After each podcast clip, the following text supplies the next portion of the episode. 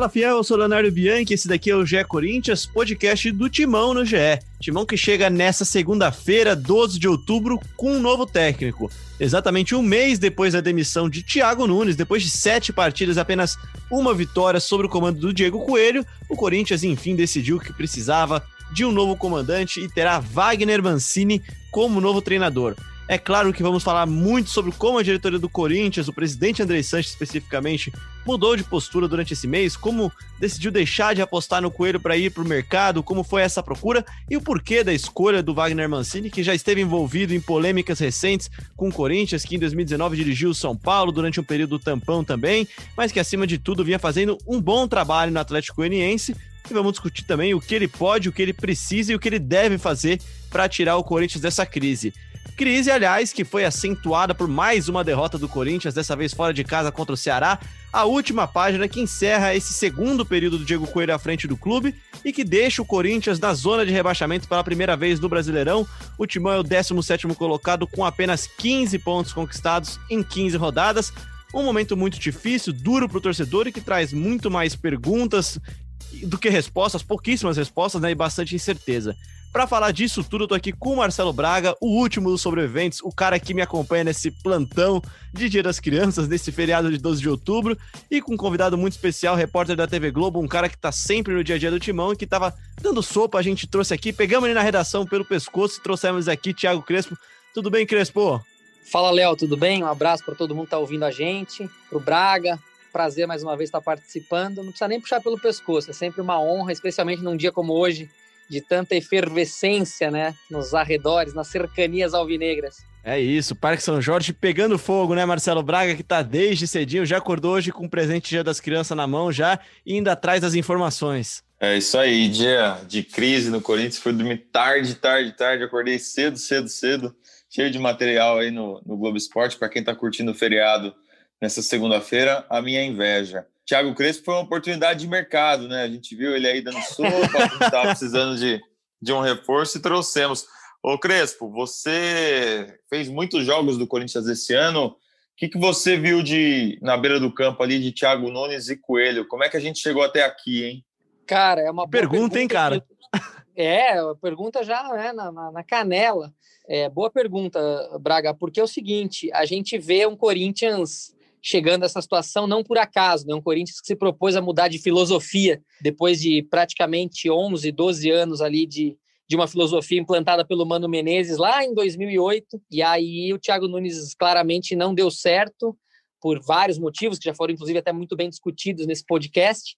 Mas o próprio Thiago Nunes acabou abrindo mão no, no, meio do caminho ali para fazer um pouco dar certo, para tentar resultado, né? Chegou à final do Campeonato Paulista com um futebol que já não era aquele futebol que se esperava do Thiago Nunes, aquela filosofia tão ofensiva assim. E aí, quando não dá certo com o Thiago, por outros fatores também, é... o Corinthians aposta no Coelho mais uma vez, na verdade, ali. O próprio Andrés disse ontem que, que a ideia, em momento nenhum, era ficar com o Coelho, mas a gente sabe que internamente eles pensavam nessa possibilidade, até pela questão das eleições. Eles torciam para que desse certo, seria uma dor de cabeça a menos para buscar um técnico no mercado dessa altura do campeonato.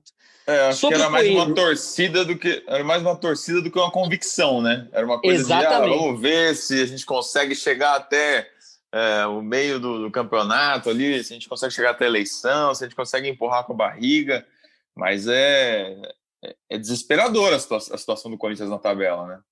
E eu acho que é isso que explica também a vinda do, do, do, do Mancini. Você acha de fato, vocês acham de fato, que a, a, vinda do Mancini ela é mais por convicção e menos por outra coisa? Eu, sinceramente, acho que não.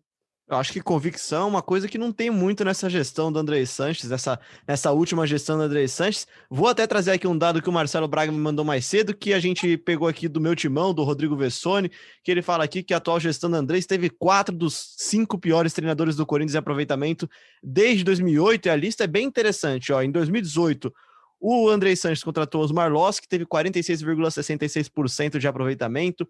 Aí você tem em 11 lugar nessa lista, que tem 14 nomes, desde 2008, o Thiago Nunes, com 45,67%. O Diego Coelho, com período somado de 2019 e 2020, tem 37,7% de aproveitamento. Tem o Oswaldo de Oliveira, que é de 2016, com 37,03. Esse contratado não na gestão Andrés, mas na gestão do Roberto de Andrade. E o último da lista, Jair Ventura, em 2018, com 31,57% de aproveitamento. E desses caras, Braga, todos muito diferentes, né, cara? É, realmente, todos com uma característica diferente, né? O, Andrés disse que o maior arrependimento da gestão dele foi a efetivação do Osmar Loz em 2018, né? Um técnico que era auxiliar, uh, e aí ficou com a vaga depois que o Fábio Carilli saiu para a Arábia Saudita, acho que ele comandou por 25 jogos, o Corinthians praticamente não andou naquela competição, o Loz não conseguiu também ter uh, o apoio do grupo de jogadores. Isso é uma coisa que, que a gente tem visto né, recentemente, os jogadores não estão sendo conquistados pelos técnicos, né? Thiago Nunes teve esse problema. O Coelho inicialmente conseguiu, uh, numa relação mais boleira ali, mais no trato com os líderes, no abraço, no força, na, na proteção, conseguiu no início, mas sem resultados, né, sem conseguir é, dentro de campo somar pontos, fica muito difícil. A situação do Coelho ficou realmente insustentável, já era com a torcida desde o início. A torcida não queria o Coelho, né, desde os primeiros resultados, queria um treinador com mais uh, experiência, com mais rodagem, com mais quilometragem. A gente disse aqui no último podcast que era muito difícil enxergar o Coelho em dezembro no Corinthians, né? ninguém conseguia enxergar esse trabalho a longo prazo, parecia que era realmente um tampão, um bombeiro, e o Corinthians demorou um mês para contratar um Wagner Mancini, que poderia com certeza ter contratado há um mês atrás, né? Acho que o Corinthians perdeu tempo nessa, nesse processo todo. Vai lá, Crespo. É, e complementando isso, a gente fala de, de convicção, né? Convicção no, no trabalho do Wagner Mancini, a convicção nos outros trabalhos. É, essa, essa, relação do Coelho, essa, essa, aposta no Coelho, além da questão da torcida, por uma questão pragmática, né, ano de eleição e a dor de cabeça de buscar alguém no mercado nessa altura do campeonato, acho que o Coelho passa muito também pela a aposta no Coelho passa muito pela relação visceral dele com o clube, né? Então, eu me lembro de ter feito o jogo contra o Bahia, que foi a única vitória, aliás, do, do Coelho né, nessa passagem dele. O Corinthians venceu por 3 a 2 e naquele jogo, era, era o segundo jogo até então, ele estreou perdendo para o Fluminense, né, por 2 a 1 e depois ele vence o Bahia dentro de casa, na Arena Corinthians, por 3 a 2 Foi uma noite rara, porque é difícil o torcedor corintiano ver o time fazendo três gols e, e vencendo, enfim. Então, aquilo deu um respiro, e me lembro de ter conversado com pessoas do clube naquele dia que disseram que, além do time jogar em campo para frente, buscar o gol, aquela coisa toda, o Coelho tinha feito é, uma, uma, uma preleção ali, uma palestra, como eles chamam, muito motivadora, uma das mais motivadoras dos últimos anos, segundo as pessoas com quem eu conversei ali dentro. Então, existia muito essa aposta no fato do Coelho ser um cara Corinthians, né, como o torcedor gosta de dizer, um cara raiz, morou ali no, no, no Parque São Jorge, está na base há muitos anos, é cria da casa, mas o Coelho não conseguiu na base da, da, da do grito, da, da, da, vibração, dessa, dessa relação dele com o Corinthians, ele não conseguiu transformar isso em, em futebol. Né? A gente conversava até em off antes do, da gravação aqui do podcast, não é nem que ele perdeu a mão, né? Ele simplesmente não encontrou a mão dessa vez, né? Em sete jogos, só uma única vitória, três derrotas, três empates e É curioso, Crespo. Diversas. É. é. curioso que essa, essa vitória contra o Bahia é, acabou atrapalhando, né? Óbvio, são três pontos, ó, é ótimo. Pensei nisso. Precisava também, né? ali. Mas é, se, se o Corinthians não consegue o resultado ali contra o Bahia, é, os rumos já seriam mudados, né? A busca seria mais rápida, né? É, o Corinthians, o Coelho conseguiu mostrar um, um trabalho naquele jogo, né? Ele mudou o meio campo, botou a molecada, é, o Corinthians jogou diferente, então acendeu uma esperança ali de que o Coelho poderia fazer um bom trabalho, mas dali para frente os resultados não não apareceram, né? Derrota para o esporte, depois empates em sequência, Atlético Goianiense, Bragantino e Santos, e aí essa derrota definitiva para o Ceará com um jogador a mais, um jogo é, muito ruim, né? De, de, de, nomes importantes do elenco, Cássio, é, Gil, enfim. É, quer chamar o, o áudio aí do nosso parceiro Fernando Vasconcelos, Léo? Vamos nessa, vamos nessa então. Vamos trazer então o Fernando Vasconcelos, que acompanha os clubes goianos no GE. Ele manda pra gente aqui, ele fala mais ou menos como é que foi o trabalho do Mancini lá e tem muita coisa interessante também desse, desse Wagner Mancini que chega ao Corinthians para tentar apagar esse incêndio até neste momento meio fora de controle. Vamos ouvir o que tem a falar Fala pessoal, terminou de forma rápida, de forma surpreendente a passagem do Mancini aqui pelo Atlético. Foram 18 jogos, sendo 15 na Série A. cinco vitórias, seis empates, sete derrotas, um aproveitamento não muito bom, de 38%, mas o que chamou atenção e é justamente o que levou o Corinthians a contratar o treinador é o bom futebol que o Atlético é, mostrou em alguns jogos, encarando todos os times, né, independente do, do campo, né, da cidade. Aliás, o time joga até melhor fora de casa do que aqui em Goiânia e uma das atuações simbólicas foi justamente contra o Corinthians em São Paulo, um 0 a 0 bem enganoso, né? Mostra aí o que foi um pouquinho da passagem do Mancini aqui pelo Dragão. Foi uma passagem rápida, de um pouco mais de três meses, porém intensa. Ele ganhou carta branca da diretoria, é, se mostrou muito firme nas ações dentro e fora de campo, bateu de frente com o Jorginho, que era um dos principais jogadores do elenco e hoje está no Atlético Paranaense, e ganhou a briga, né? Então, assim, ele tinha muita moral, ele assumiu um papel que talvez é, vá um pouco além né, das quatro linhas, ele ficou no caminho ali entre treinador e também gestor, né, a uma função que ele já desempenhou na sua carreira e acabou que deu muito certo, né? O Atlético é um clube muito centralizador na figura do Adson Batista, que é o presidente, e nesse contexto o Mancini era também o braço direito do clube goiano, né? Agora a gente vai ver quem que o Atlético contrata para a sequência da temporada. É isso, então. E o trabalho dele, a gente lembra aqui, Braga, o, o o técnico Wagner Mancini, na primeira rodada, mete 3 a 0 no Flamengo, todo badalado. O, técnico Wagner Mancini, com o Atlético Goianiense, vence o Fluminense, vence o Vasco, vence São Paulo e joga melhor que o Corinthians. Não vence, acho que por falta de qualidade mesmo na finalização. É um trabalho que ele faz lá que acho que os números não refletem. E você também pesquisou um pouquinho mais sobre o histórico dele, né, Braga? Sobre como o Wagner Mancini tem tido, tem construído a sua carreira. Muita gente diz que o Wagner Mancini ele tem até bons trabalhos, só que ele não conseguiu subir para a prateleira de ser lembrado como opção para times grandes, né? Não é como, como era o nome da vez para todo mundo, quase, que era o Dorival, né? É, o Wagner Mancini é o seguinte, são, são mais de 20 anos de carreira aí, né? Ele dirigiu o Santos e o São Paulo aqui uh, no estado, o Santos naquela época, 2009, com o Neymar, teve problemas no elenco também naquela ocasião, uh, e o São Paulo, mais recentemente, ele foi um coordenador e acabou assumindo uh, por nove partidas o São Paulo.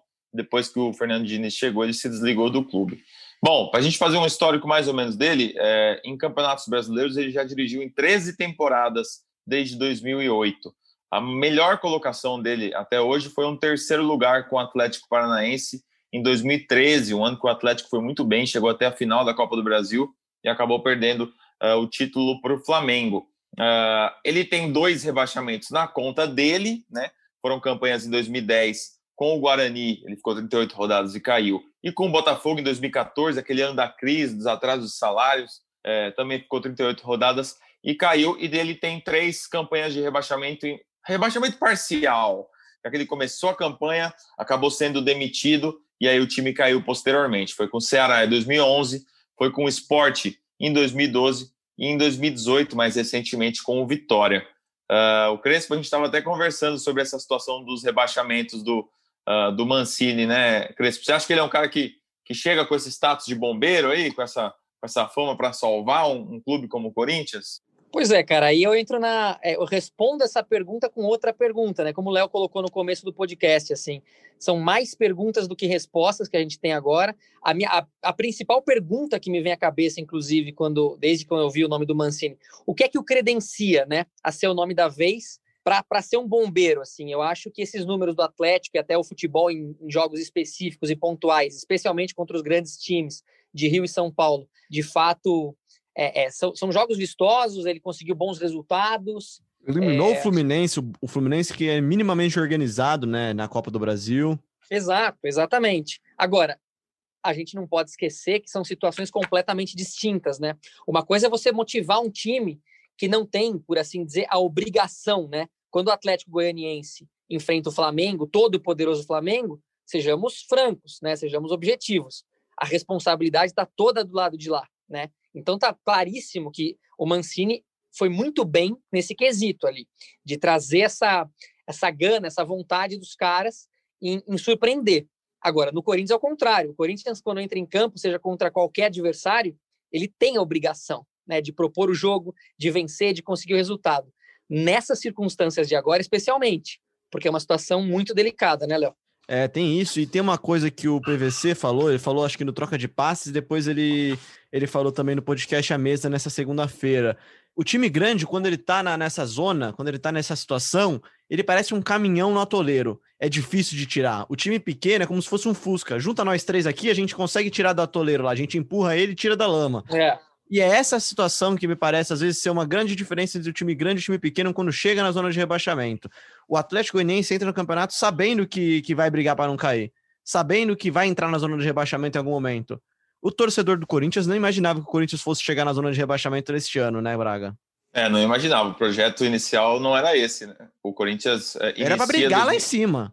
É, o Corinthians inicia 2020 para jogar bonito, né? Para mudar um, um, panorama aí de futebol que existia uh, e, e, trazer uh, o jogo ofensivo, os gols e outro, outro tipo de futebol. Você falou de time grande, né?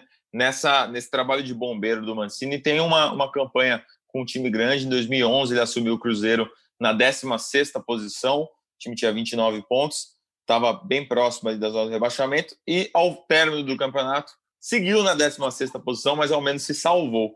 Então, essa, essa é a experiência como bombeiro salvando um time grande, o Wagner Mancini teve em 2011. Uh, ah, lembrando que o Mancini tem títulos estaduais só no seu currículo, né? Ganhou duas vezes o Baiano uh, em 2008 e 2016, ganhou uma vez uh, o Cearense pelo Ceará e foi campeão também catarinense, esse mais recentemente em 2017 pela Chapecoense. Falando na Chapecoense, a gente foi ouvir o Pedro Rocha, repórter que hoje está em Minas. Só uma correção também, calma tempo. aí, você esqueceu o principal título do Wagner Mancini, a, a Copa, a Copa do Brasil. Copa do Brasil é, 2005 verdade. com o Paulista, é verdade. É verdade, é verdade. Há 15 anos foi o grande título que lançou o Wagner Mancini para o mercado, Exato. né? Exato. É, e no início de carreira dele, ele que é de Ribeirão Preto, ganhou ali o título em Jundiaí. E, e, mas aí, voltando, a gente foi ouvir o Pedro Rocha sobre esse trabalho recente na Chapecoense, e o Pedro tem uma boa, uma boa impressão do trabalho do, do Mancini por lá, principalmente na gestão do grupo.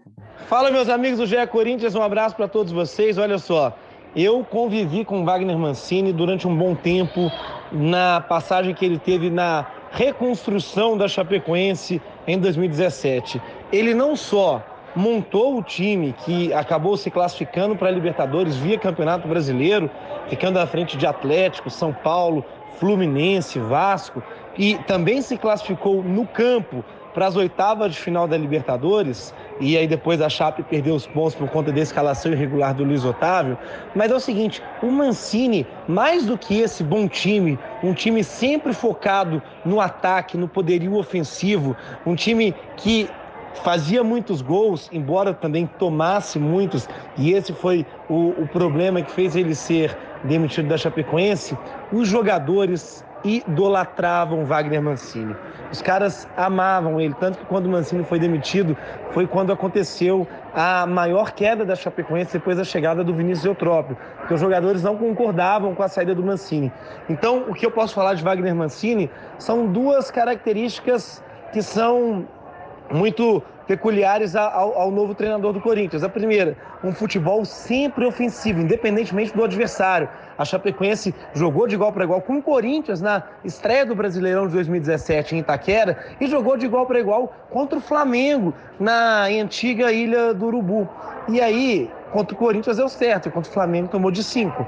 O Mancini é um cara que joga muito para frente e ele tem como característica a, a boa relação com o grupo de jogadores. Os jogadores, por onde ele passa, depois eu trabalhei com ele também no ano passado lá no Atlético.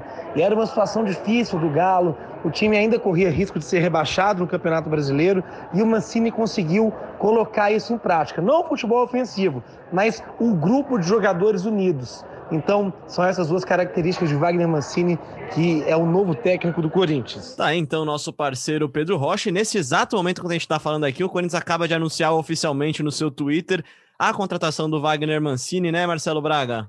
É isso aí, acabou de aparecer aqui nas notificações. Wagner Mancini é o novo bolinha, né? do Corinthians até o fim de 2021. Então, é exatamente como como vinha sendo previsto. O mandato do Corinthians, o mandato do André Sanches no Corinthians acaba dia 31 de dezembro, mas contrato do Mancini por mais uma temporada, obviamente que foi uma exigência do empresário do Mancini, eles não iam trocar um trabalho uh, no Atlético Goianiense para fechar um contrato por três meses com o Corinthians.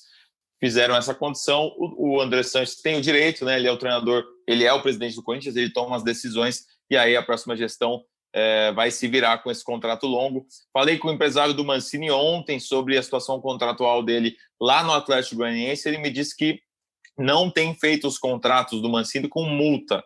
Então, acredito que esse contrato com o Corinthians será feito também sem multa, o que facilita aí uma saída no ano que vem. Vai lá, Crespo. Só complementando, assim, até pegando um gancho no que o Pedro falou, acho que tem duas questões aí importantes.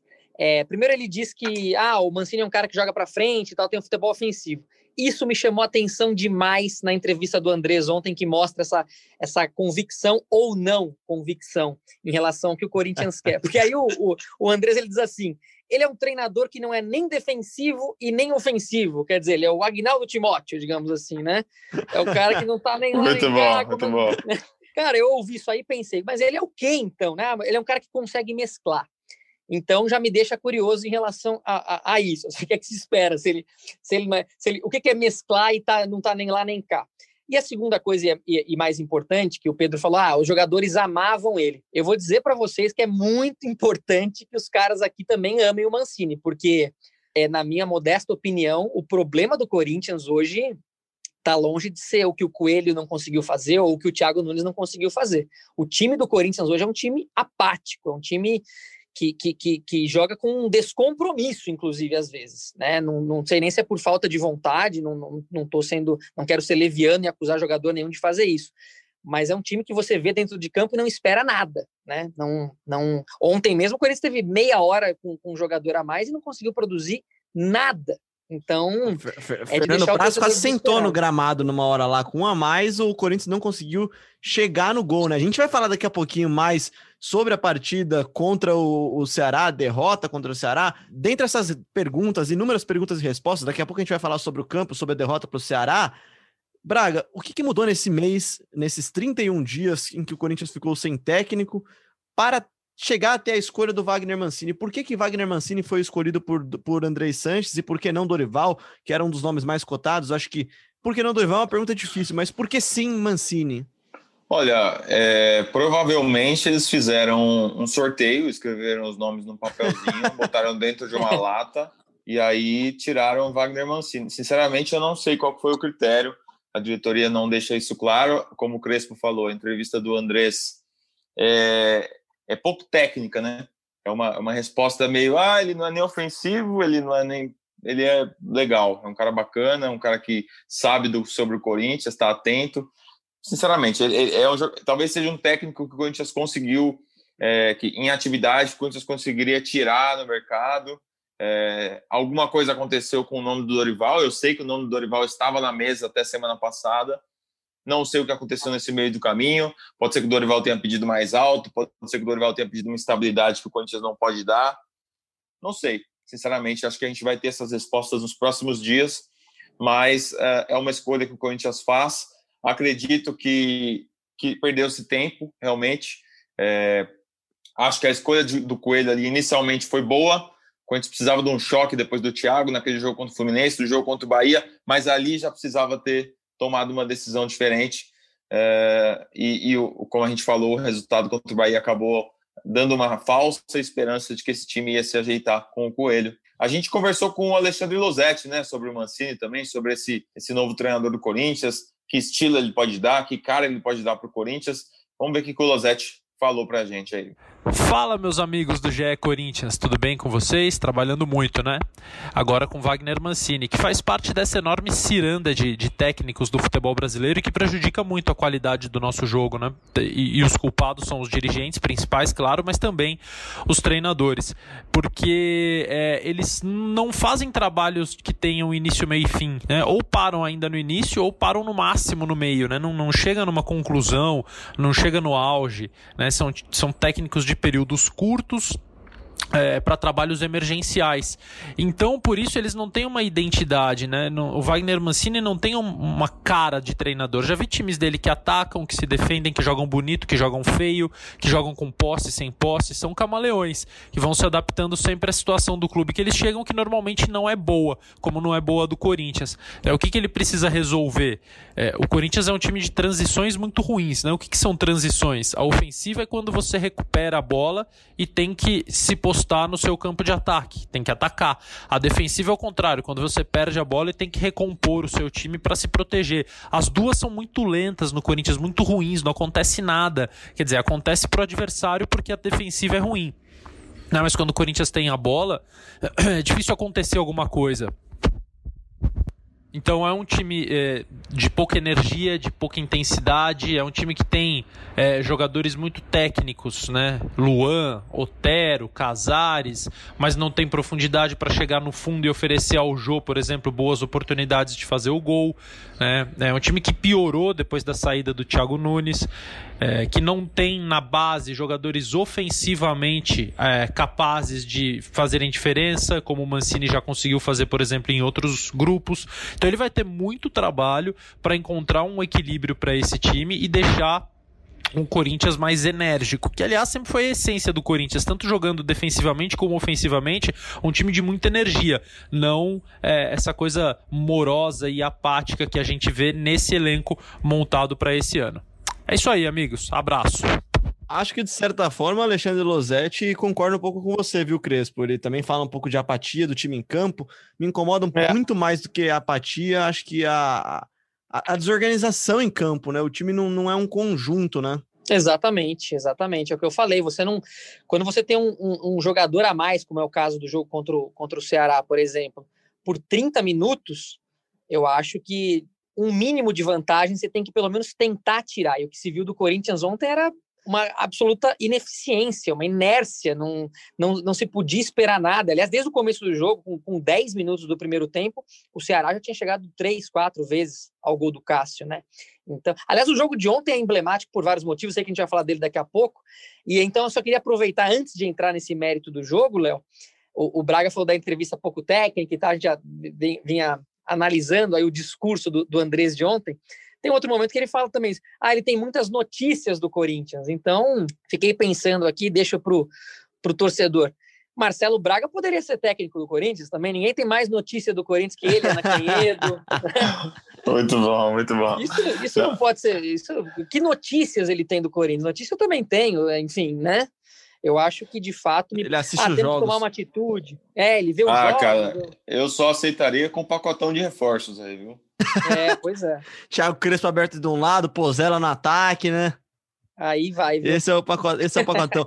Ô Braga, pra gente já ir encaminhando o final desse papo sobre Mancini aqui, que é o novo técnico do Timão, como a gente já falou, o fato número um, cara, a primeira coisa quando surgiu o nome do Wagner Mancini nas redes sociais é o áudio do E aí, boleirão, né? Não, é, não era esse áudio especificamente, já tem vários áudios do Mancini, não tem um específico, né? Só que teve um áudio dele vazado em 2017 falando sobre o Corinthians, que gerou um atrito muito forte, que gerou desgaste e que por algum tempo parecia que inviabilizaria a vinda dele para o Corinthians em algum momento, seja lá qual fosse a função, né? Ah, só para a gente dar um crédito aí também, o Samir Carvalho, né, foi o repórter do UOL que deu a primeira notícia uh, da negociação avançada com Wagner Mancini.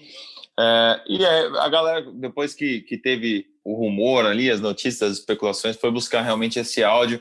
É, o Corinthians enfrentou o Atlético, não, o Vitória, né, em 2017. Vitória quebrou a sequência invicta do Corinthians e depois o Mancini teve um atrito com o Felipe Garrafa, repórter na coletiva. Depois vazou-se, foi vazado um áudio de um grupo privado dele em que ele dizia. Uh, ah, vocês já devem ter visto por aí o que ele disse. O fato é o seguinte: ah, eu acho que, gente, bobeira, né? Conversa particular que acabou sendo exposta ali, trouxe uma situação desconfortável para o Mancini. O Andrés, na época, gravou um vídeo também dizendo que o Corinthians merecia respeito e tudo mais, mas o Mancini, na época, entrou em contato com a diretoria, bateu um papo com o Roberto de Andrade. Acho que não, não deveria ser isso que, que inviabiliza ou não a chegada de um treinador. Acho que os critérios técnicos devem ser mais uh, levados em consideração do que só essa, essa picuinha, essa bobeirinha que é, será facilmente superada com vitórias. Agora, se Mas... os não vierem, aí esse áudio será recuperado um milhão de vezes até o fim do contrato. Com certeza. E mais do que isso, acho que a situação do torcedor corintiano é tão desesperadora, Crespo, que ninguém acho que nem lembrou mais disso. Depois que foi anunciado já a contratação de forma semi-oficial, vai, o torcedor estava mais preocupado com como o Mancini ia dar jeito nesse time do que com o áudio, né? Com certeza. E, e concordo com o Braga, cara, porque assim, se a gente recuperar bem o áudio também e lembrar dele, em momento nenhum o Mancini desrespeita o Corinthians, né? Ele diz ali, o, ganhar do Corinthians é bom. E, pô. E 19 times do, do Brasileirão é acham isso também, né? Ele está, inclusive, valorizando o Corinthians ao dizer que ganhar do Corinthians é bom. E aí, depois, quando ele critica, é, ele critica ah, um, é um, jornal, um babaca de um jornalista corintiano, coisa assim.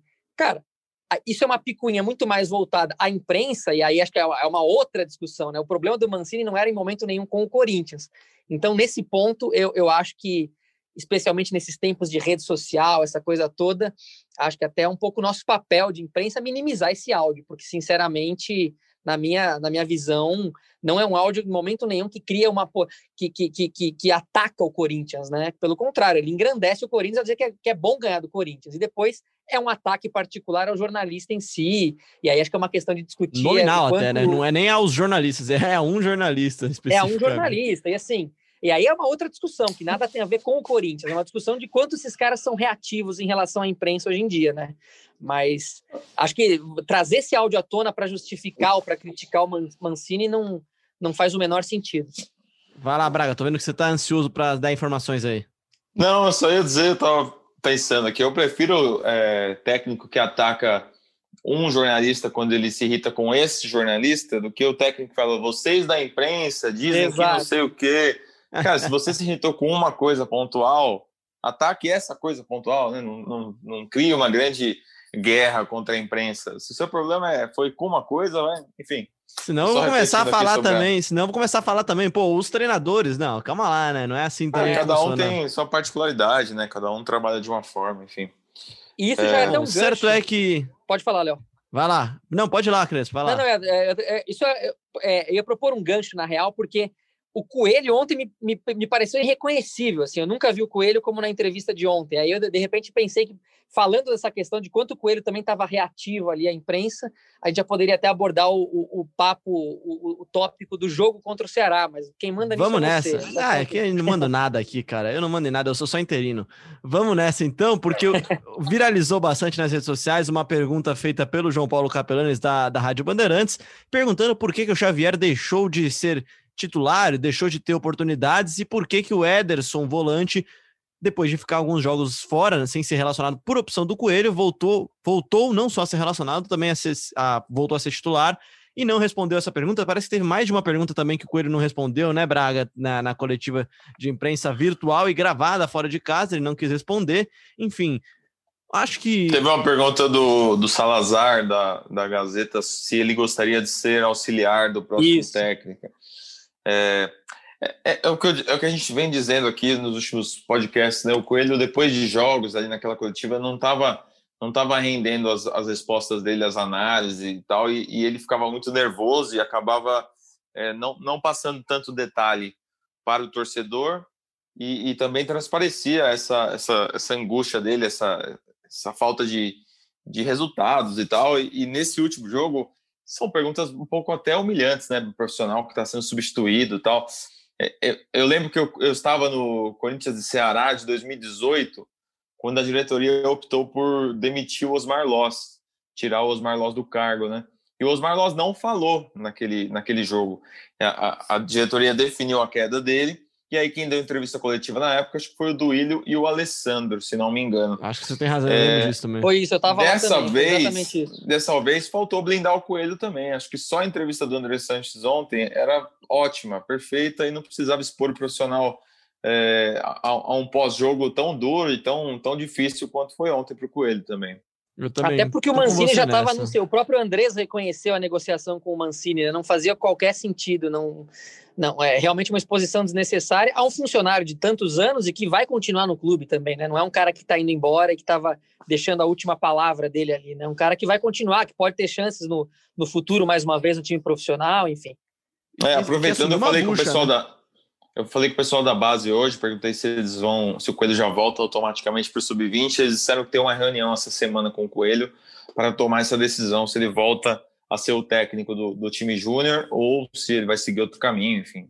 Bom, vamos falar então um pouquinho do jogo, gente, porque eu até citei do meu Twitter durante o jogo, né, comentando no finalzinho desse plantão de domingo, que para mim essa partida exemplificava, ilustrava mesmo como que tem sido esse ano do Corinthians, né? Acho que foi o melhor recorte possível, porque o time estava uma grande zona em campo, com muitos erros estratégicos aí de montagem do, do time mesmo e de tomada de decisão também. O Gil tenta cortar e faz gol contra, o Cássio comete um pênalti infantil, enfim. O que deu certo, deu certo porque alguém ajudou, no caso, o goleiro. Os últimos dois gols do Corinthians saíram por causa de frango do goleiro. Como é que vocês viram essa partida? Crespo primeiro, depois o Braga também. Como é que você viu essa partida, Crespo? Cara, acho que basicamente aquilo que a gente já conversou no decorrer do, do, do primeiro papo, do primeiro tópico, Léo, um time desorganizado mesmo, para falar o português claro, como você usou a expressão aí, é uma zona, né? E um time apático, né? Um time sem qualquer tipo de, de, de lampejo, né? Não, não, é o, é, o Corinthians é o tipo de time que não apenas não cria e não tem uma organização um padrão tático, como também você não consegue imaginar que vai haver um lampejo de qualquer um dos jogadores. Eu olho para esse time do Corinthians hoje e não consigo imaginar, bom, dá para esperar de repente que esse cara pegue a bola e, e, e entendeu? E, e, traga a responsabilidade para si num lance que seja, num chute que seja, como foi o próprio Ederson, inclusive, na, na, nos primeiros jogos dele ali no Campeonato Paulista, aquela reta final de Campeonato Paulista o Corinthians já demonstrava ali uma, uma, dificuldade em criar jogadas, em ter um padrão, em ter um, um, tipo de jogo muito bem estabelecido. Mas você imaginava que o Ederson podia pegar a bola em algum momento, chutar de longe a bola entrar. E foi o que aconteceu duas, três vezes, né? Hoje em dia, eu, eu já. É, o jogo de ontem, especialmente, já é um jogo em que você vê e não, não consegue imaginar que, que pode ter qualquer tipo de lance individual de qualquer um desses jogadores, né? Não o gol, ele sai, eu tava, eu tava, no banheiro na hora do gol, cara, sendo sincero, eu tava no banheiro na hora do gol, eu voltei e falei, ué, saiu o gol? Como que saiu o gol, cara? Porque o Corinthians tava Quem tomando... fez, né? O Corinthians estava tomando um amasso do Ceará, né, Braga? É, e aí foi mais uma falha eh, de goleiro, você bem observou, né? Já tinha sido assim contra o Santos também. O Fernando Prazo falou, o Corinthians saiu na frente. É, é, curioso que o Coelho tentou um time sem centroavante, né? O jogo começou no banco de reservas e, e o jogo entrou na etapa final. Eu não, tem, não senti a menor diferença entre um time com centroavante e o time sem centroavante. Nenhum dos dois criou nada, né? Ofensivamente. O Luan teve bastante liberdade no jogo ontem. É, muito pouco, né? Muito pouco que o Luan tem feito pelo Corinthians. Ele deu um chute fora da área, o que já foi muito mais do que ele fez nos últimos jogos, mas ainda muito pouco. É, acredito que o Mancini, a primeira decisão dele vai ser colocar o Casares para jogar de titular no meio-campo. A gente só vê o Casares jogando pelo lado e todo mundo sabe que ele gosta de jogar como 10. Então acho que ele precisa já, já ter uma chance nesse jogo contra o Atlético Paranaense. Uh, acho que de positivo, é difícil ver algo positivo, mas acho que o Ederson entrou um pouco, entrou bem no jogo, é, não foi decisivo, mas entrou bem. E achei que o Bruno Mendes, na maior parte do jogo, funcionou, foi bem ali. Ele deu uma, uma presepada ali no segundo tempo, uma bola lançada que ele tropeçou, e mas de resto eu acho que ele foi ok, cumpriu o papel. Acho que com a sequência de jogos o Bruno Mendes pode, de repente, ser um zagueiro confiável. Você, mas você colocou sabe... no Twitter até o tempo do, do jogo quando você falou que ele estava indo bem. É, ele está indo bem até aqui 10 minutos do segundo tempo. É, eu tenho medo de elogiar zagueiro, árbitro, goleiro. E... Não, vai lá. Mas só para só complementar, como, como, a gente publicou hoje no GE, mesmo assim a diretoria está atrás de um reforço para a zaga. É, já era uma posição necessitada e depois da lesão do Danilo Avelar as coisas se intensificaram. A diretoria tem conversado com alguns empresários aí. A janela de transferências internacionais abre nessa terça-feira, então pode ser que venha alguém de fora de repente. Então, o torcedor do Corinthians que já tem acendido suas velas aí para o novo treinador pode acender também para que a diretoria encontre jogadores para reforçar esse elenco. Eu gostei Alguém também tenha boas do... notícias do Corinthians, de preferência, né? Que, que não seja nem tão ofensivo nem defensivo, de repente. o, o, importante é ter notícias, Crespo. o importante é ter notícias. Falando aqui sobre a escalação, o Corinthians entra em campo com Cássio, Fagner, Bruno Mendes, Gil e Piton. A linha de, de meias com Ramiro, Gabriel, Ederson, Léo Natel e aí Mantuan e Luan no ataque. Eu também achei a partida do Léo Natel razoável. Eu acho que ele é um dos caras que mais tenta, pelo menos, Crespo. Eu acho que é, o único, é a única opção de velocidade do elenco de verdade até agora. É, é isso que eu ia dizer. Acho que é, o Léo ele, ele, ele tenta suprir pelo menos essa, essa deficiência do Corinthians há algum tempo já, né? Que é o jogador de velocidade. Muito se esperava do, do Everaldo jogando na velocidade da ponta, o próprio Janderson, que foi comandado ali no início pelo Carilli. Ah, vem da base, é um cara que vai, que vai que vai imprimir essa velocidade ali nesse último terço do campo. Não aconteceu. Eu vejo dessa maneira também, o Léo. O Léo Natel, seu xará, ele, ele é um cara que, que, que, de alguma forma tenta tenta trazer essa velocidade ali. É o mais próximo disso, pelo menos, que o Corinthians chega para completar então o papo sobre o jogo, o Braga, eu queria que você comentasse um pouquinho sobre o Cássio, né, cara? O Cássio que fez uma defesa espetacular no começo do jogo, defesa sensacional. Só que vou usar aqui uma frase que eu vi, acho que no Redação Sport TV de hoje. O Cássio ele paga o preço para bagunça que tá o time também, né, cara? Porque é um pênalti completamente maluco, uma jogada completamente sem noção, um Cássio que entrou em campo muito pilhado, e aí eu não sei se é, é viável especular se é porque ele está muito pressionado também. Teve todo o protesto, teve a cobrança da torcida. Acho que não seria prudente a gente ficar relacionando uma coisa com a outra. Só que, de fato, o Cássio aparenta, aparenta estar tá muito mais nervoso em campo também, né? E agora é desfalque do Corinthians para enfrentar o Atlético Paranaense, né? É, exatamente. O, Cássio, uh, além de tudo, foi expulso, né? Depois do, do jogo, ele foi reclamar com o Daronco, chamou o Daronco de babaca. Tá até na súmula do jogo, ele tá suspenso, depois deve até ser julgado aí. Pode pegar até um gancho maior. Uh, o Cássio é um jogador enorme na história do Corinthians, mas realmente nesse campeonato brasileiro ele vem acumulando algumas falhas. O pênalti é questionável, a torcida, tem muita gente acha que não foi pênalti. Para mim foi pênalti. Para mim ele, ele acabou tocando no jogador. Mas teve um erro ali de saída de bola no momento que o Corinthians tinha um jogador a mais, estava buscando uma, um gol de virada no, no final. É, acho que o emocional pode ser que esteja pegando sim. Não vi ainda Acho que o Cássio é um cara muito grande para sentir isso, né?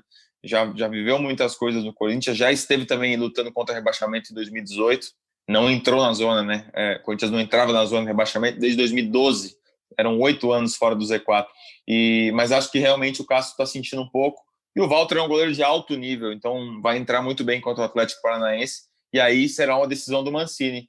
Já não acho tão é, improvável se o Mancini optar por mexer no gol já que é, a fase técnica deve ser levada em conta. Ah, eu acho improvável. Eu acho que se, se ele quer chegar no grupo e tentar mudar as coisas e tentar ganhar o grupo, acho que tirar o Cássio de cara. Já é um primeiro é... tiro no pé, pode ser perigosíssimo. Já é um primeiro tiro no pé, já. Acho que é, é, é pior até do que o Thiago Nunes abraçar ele mesmo a decisão de tirar a Jadson Ralph, decisão que a gente sabe que não partiu só dele, mas que, que foi é. uma das coisas que ele quis abraçar no começo do ano, né, Crespo? E como a gente tem falado aqui, convencer o grupo a abraçar uma ideia é um grande desafio dos técnicos, acho. Com certeza. E o Cássio tem esse papel de liderança, né? O cara que está há mais tempo no clube, ganhou tudo, sendo protagonista dos principais títulos, inclusive, ou um dos protagonistas do, dos principais títulos que o Corinthians ganhou nesses últimos anos.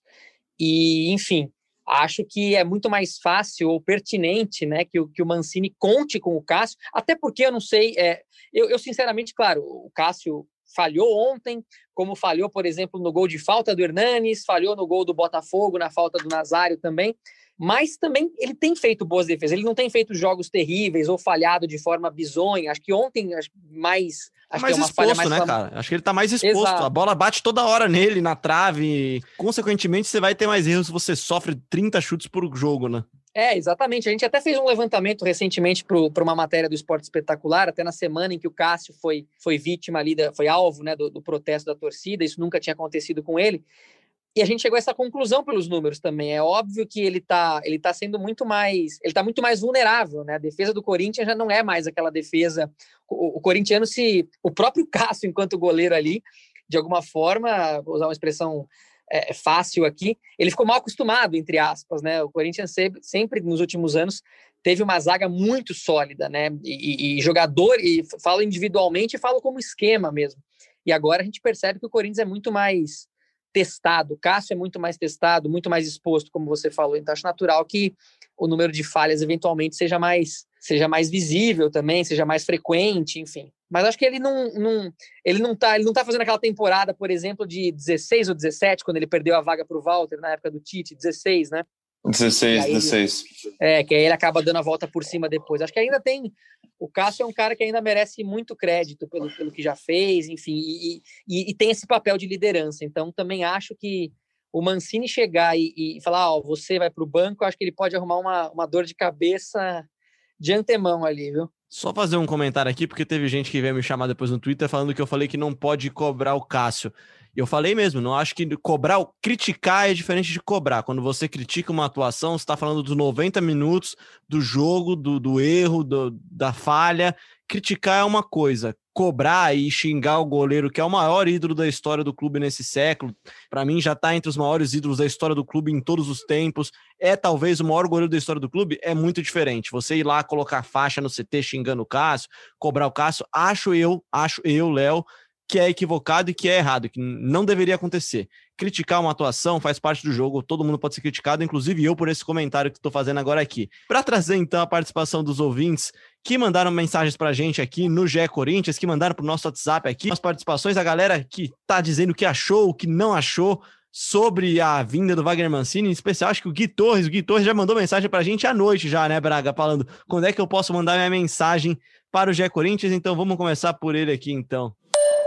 Fala galera, tudo bom? Aqui é o Gui Torres, Guanás, Zona Leste de São Paulo. E, cara, tá tudo errado. Eu não. Tá tudo errado, o planejamento todo errado. O único planejamento que está dando certo é, é ir para a Série B. E eu não vejo o Wagner Mancini com, com um cara que vai mudar o Corinthians. Ele já foi rebaixado cinco vezes no, na sua carreira. É, é uma desconfiança total, tanto dos torcedores quanto da diretoria, que o Corinthians ainda não fez nenhum anúncio oficial por ele. E o que vocês acham, galera? Obrigadão aí pela, pela força. Já vou emendar aqui no Igor de Paranavaí aqui, antes da gente comentar o Gui aqui, porque o Igor é da terra do Danilo Avelar, falou que tá até lá, o Danilo tá até lá se tratando da lesão. Vamos ouvir aqui o Igor. Fala Fiel, fala GE Corinthians, aqui quem fala é o Igor Fornazieri de Paranavaí. Tomara que esse técnico dê alguma mudança, né, alguma melhoria nesse time, porque falar a verdade, os últimos jogos está sendo mais interessante escutar o podcast do que assistir aos jogos. Valeu, é nós. Eu vou levar como elogio, tá, Braga? Isso daí. Acho que dá pra gente levar como elogio o comentário do Igor e o comentário do Gui. Ele até pede desculpa pra gente aqui depois por mensagem. Ele fala assim: pô, eu tava tão nervoso que eu não consegui nem formular meu áudio direito, tá? A torcida tá muito aflita, né, cara? A chegada do Mancini talvez dê uma pequena aliviada nisso. É, muita gente queria que o Corinthians contratasse um técnico mais experiente e deixava isso claro nas redes sociais. Essa questão do Mancini ter rebaixado cinco times, a gente já falou, né? São duas campanhas de rebaixamento e três é, que ele acabou tendo a campanha interrompida. Acho que não dá para botar o rebaixamento na conta dele nesses três, assim como não dá para a gente falar que o Daniel Passarella foi campeão brasileiro em 2005. Se largou o trabalho no meio, não tem o mérito e também não tem o, o prejuízo, eu acho, pelo menos. É, e sobre essa, é, só uma informação, você falou que o, que o Daniel Avelar está em Paranavaí, ele deve estar tá lá com a família descansando antes da cirurgia, já que ele vai ser operado agora dia 14 na quarta-feira, já que rompeu os ligamentos aí do joelho direito, vai ficar oito meses fora. Fala, Crespo. Você vai falar que o podcast também é melhor que os jogos do Corinthians, né? Não, isso é óbvio. Eu ia dizer, inclusive, que o podcast é melhor que os bons jogos do Corinthians. O podcast é melhor do que, do que os, os, os grandes Quais? do Corinthians. Quais é... bons jogos? Eu não me lembro. Faz não, tanto tempo me, que eu não, não me refiro a, outro, a, a, anos anteriores. Não se preocupe. O podcast não, não, de Corinthians acho que nunca viveu essa época, acho. Aliás, eu, falei com, com o Bruno Cassucci essa semana que ele foi fazer o jogo é, Brasil-Bolívia, né, na Arena, na Neoquímica Arena. Eu falei, e aí, tá gostando de conhecer o estádio novo? Aí ele deu risada e falou: olha, o estádio, o estádio não é novo, não. Agora, ver jogo de futebol bom, com placar, cinco gols, fazia tanto Do tempo mandante. que via, cara. Do mandante, um show de bola assim. Eu falei que é o melhor jogo de mandante na Arena do Corinthians, na Neoquímica Arena, acho que no, nesse ano com certeza, Crespo. É, sem dúvida. Só, Léo, deixa eu só. É, eu levantei a mão há pouco, porque o, o Braga é, a quem, aliás, devo muito respeito, mas o Braga falou: ah, eu não considero que o Mancini seja responsável de alguma forma pelos outro, pelas outras campanhas de rebaixamento, né? Eu estava levantando os números aqui, eu me permito discordar do Braga. Por quê? É, no Ceará, é, 2011, o Mancini participou, ele dirigiu o time em 23 rodadas. Ele começou o campeonato e foi até a 23 rodada. Ele deixou o time na 15ª colocação, três pontos acima do Z4. Depois no esporte, em 15 jogos, ele teve três vitórias, quatro empates e oito derrotas, um aproveitamento de 28%. E aí no Vitória, depois, em 2018, né, ele salvou o Vitória em 17 e depois em 18 não conseguiu, mas ele fez 16 jogos também e um aproveitamento de 38%. Quer dizer, em todos os três ele começou o campeonato e fez quase metade do campeonato, ou até mais do que isso no caso do Ceará, quando ele fez 23. Quer dizer, em todas ele estava numa situação delicadíssima na tabela. É muito difícil depois remar contra o, contra o rebaixamento depois de 15, 16 rodadas, o Corinthians que o diga agora nessa situação periclitante em que se encontra. Né? Ah, ele com certeza participou, mas ele não foi o, o grande. Não deixaram ele rebaixar esses times. É, Concordo. Ele, ele, que ele não saiu né? voluntariamente. Não dá, exato. Né? Não dá para botar na conta dele 100%, mas acho que ele tem ele uma parcela Ele não falou, ó, oh, gente, eu não, eu não quero mais. Me tirem daqui e traz outro para rebaixar. É. Não é, olha, olha, que tem alguns que eu acho assim que de vez em quando fazem isso. Assim como quem rebaixou o Corinthians em, 2010, em 2007 foi o Nelson Batista, né? O Zé Augusto e o Carpegiani participaram. Aliás, muita é, gente um comparando o negócio ali, né? do Zé Augusto também, né? Muita gente comparou o Coelho com o Zé Augusto, mas daqui a gente deixa para outro podcast para falar. Trazer mais duas participações aqui para a gente já ir encerrando. Estamos estourando o tempo aqui, mas é um podcast especial, é um podcast depois do anúncio do novo técnico do Corinthians. Fala aí, Júlio, de Santo André. Fala, galera do GE Corinthians. Eu sou o Júlio, de Santo André. E, bom, minha opinião sobre a contratação do técnico Wagner Mancini é que eu não gostei, cara. Assim, o Andrés demorou 30 dias, né? O, o Coelho ficou no cargo um mês, para quando contratar um técnico, trazer um cara que o último bom trabalho de fato foi há 15 anos, né? Quando ele conquistou a Copa do Brasil com o Paulista de Jundiaí. Eu acho que foi uma péssima escolha, para ser bem sincero. Fala pessoal, Gustavo Sabe de São Paulo. O Corinthians já teve um treinador que tinha ideias de jogo diferentes, não funcionou. Trocou para um cara que veio com um papo de confiança, de motivação, também não funcionou. O que de verdade falta para o time do Corinthians? E o que o Wagner Mancini pode trazer disso que falta? Vai lá, Braga, brilha aí. O que, que o Wagner Mancini pode trazer do que falta? Bom, ele pode trazer o Janderson, que estava lá no Atlético Goianiense, ele pode trazer o João Vitor. Não, não sei. Eu acho que, eu acho que é um técnico que, que aguenta mais a, a pressão, tem um leque maior de experiência é, é um cara que já viveu muitas situações dentro do futebol. Pode não ser o técnico ideal para esse momento, mas é um cara que já viveu muita coisa, que vai conseguir uh, não, não ficar só na motivação. A gente perguntava para o Coelho muitas vezes nas entrevistas que ele deu qual era a ideia de jogo, qual era o objetivo, o que, que ele pensava sobre a equipe, mas era muito difícil entender as ideias dele. Parecia que era muito é, mais, como um dos ouvintes aí falou, mais na, na coragem, na motivação, na, na força de vontade do que realmente num planejamento estratégico e, e, e, em ideias de jogo. Acho que o Mancini vai trazer um pouco disso. É, é óbvio, o, o, ele não é um treinador que tem títulos muito grandes nos últimos anos, mas é um cara é, que passou por grandes equipes, que fez alguns bons trabalhos. O trabalho da Chape, o trabalho no Atlético Goianiense nesse ano, uh, trabalhou com Otero e Casares no, no Galo no ano passado, então o técnico já conhece esses jogadores. Acho que alguma coisa vai mudar. Tem muita gente dizendo que pior que tá não fica, né? Então acho que Mancini, de alguma forma, vai fazer esse Corinthians evoluir. Já ainda na minha última participação aqui, já agradecendo também demais ao Thiago Crespo, que vai dar seu último papo aqui também no GE Corinthians. Também tô com vocês nessa daí, cara. Acho que o Corinthians precisava de um comandante, precisava de um técnico profissional e nada contra o Coelho, mas um técnico profissional já mesmo, pronto, com experiência, com cancha, com, com, com experiência nesse tipo de situação também. Por que não, né? Em, em brigar contra o rebaixamento, que neste momento, dia 12 de outubro, é a realidade do Corinthians no ano. Não seria meu nome número um? Não seria meu nome número um também, não. Acho que acho que daria para ir atrás de outros técnicos. Acho que o Dorival era uma ótima opção, mas por alguma razão, Andrei Sanches preferiu que fosse o técnico Wagner Mancini, que agora tem contrato com o Corinthians até o final de 2021, a ver se cumprirá esse contrato, até onde irá a passagem dele pelo Corinthians. Desejo já desde já muita sorte ao Wagner Mancini, que terá muito trabalho, né, Crespo? Vai ter trabalho demais e pode trazer um desfibrilador, né? Para responder a pergunta do amigo que acompanha aí o podcast. eu acho que, que é isso, assim, ele tem que mesclar essa experiência dele, para usar o termo do André. Técnico do André, pé na porta, Crespo? É, precisa, ele precisa, ele precisa dar um chacoalhão, né? Eu acho que ele precisa unir um pouco dessa questão da confiança, da coragem, da motivação. E o Andresa tem algum outro momento da entrevista também, ele fala uma coisa que ele sempre diz, que ele tem razão, é mais fácil demitir um do que demitir sete, oito jogadores. No caso do Corinthians, sinceramente, é, esse número talvez fosse até maior. Então, ele precisa fazer o time acordar de, algum, de alguma forma e aliar esse, esse, esse pé na porta também a uma questão, a, a um mínimo de padrão tático, a, um, é, a, a, pelo menos ter uma, uma equipe base ali, que foi uma coisa que o Coelho não conseguiu encontrar também. Então, acho que é, é, é, o que você falou, é trabalho já desde, desde agora, desde o minuto zero, e muito trabalho, né? É isso, é muito trabalho. Desde já o Corinthians que tem três jogos dificílimos, Fora de casa enfrenta o Atlético Paranaense na Arena da Baixada, depois recebe o Flamengo na Neoquímica Arena e depois fecha esse mês de outubro, antes de ir para a Copa do Brasil, contra o Vasco em São Januário. Corinthians que enfrenta o América na Copa do Brasil. O Atlético Goianiense do técnico Wagner Mancini, né, do agora ex-time do Wagner Mancini, enfrenta o Internacional, ele que eliminou o Fluminense com o Atlético Goianiense. Braga, suas considerações finais também. Uh, muito bom, Léo. Vou, vou poder voltar a dormir, poder voltar a levar o lixo para fora sem ficar olhando no celular. É sempre bom ter um técnico, o trabalho fica mais fácil para a gente.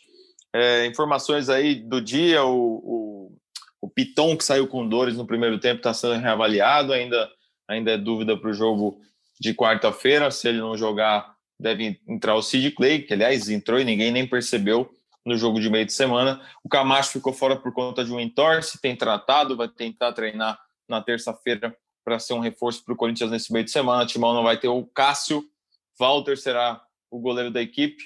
E por enquanto é isso, ainda não dá para especular escalações. Vamos ver o que o Mancini pensa para essa equipe, mas eu, eu arrisco aí um Casares, pelo menos, como fato novo no meio de campo. Tô com você nessa. Valeu, Braga! Valeu, Léo. Obrigado. Vou levar o lixo para fora lá agora.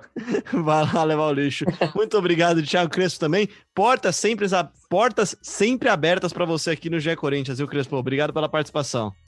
Valeu, amigo. Um abraço até a próxima. Valeu. Aliás, para lembrar aqui, eu lembrei outro dia que eu, eu e o Thiago Crespo produzimos uma matéria com o Diego Coelho quando ele então assumiu pela primeira vez o, o time sub-20 do Corinthians, né, Crespo?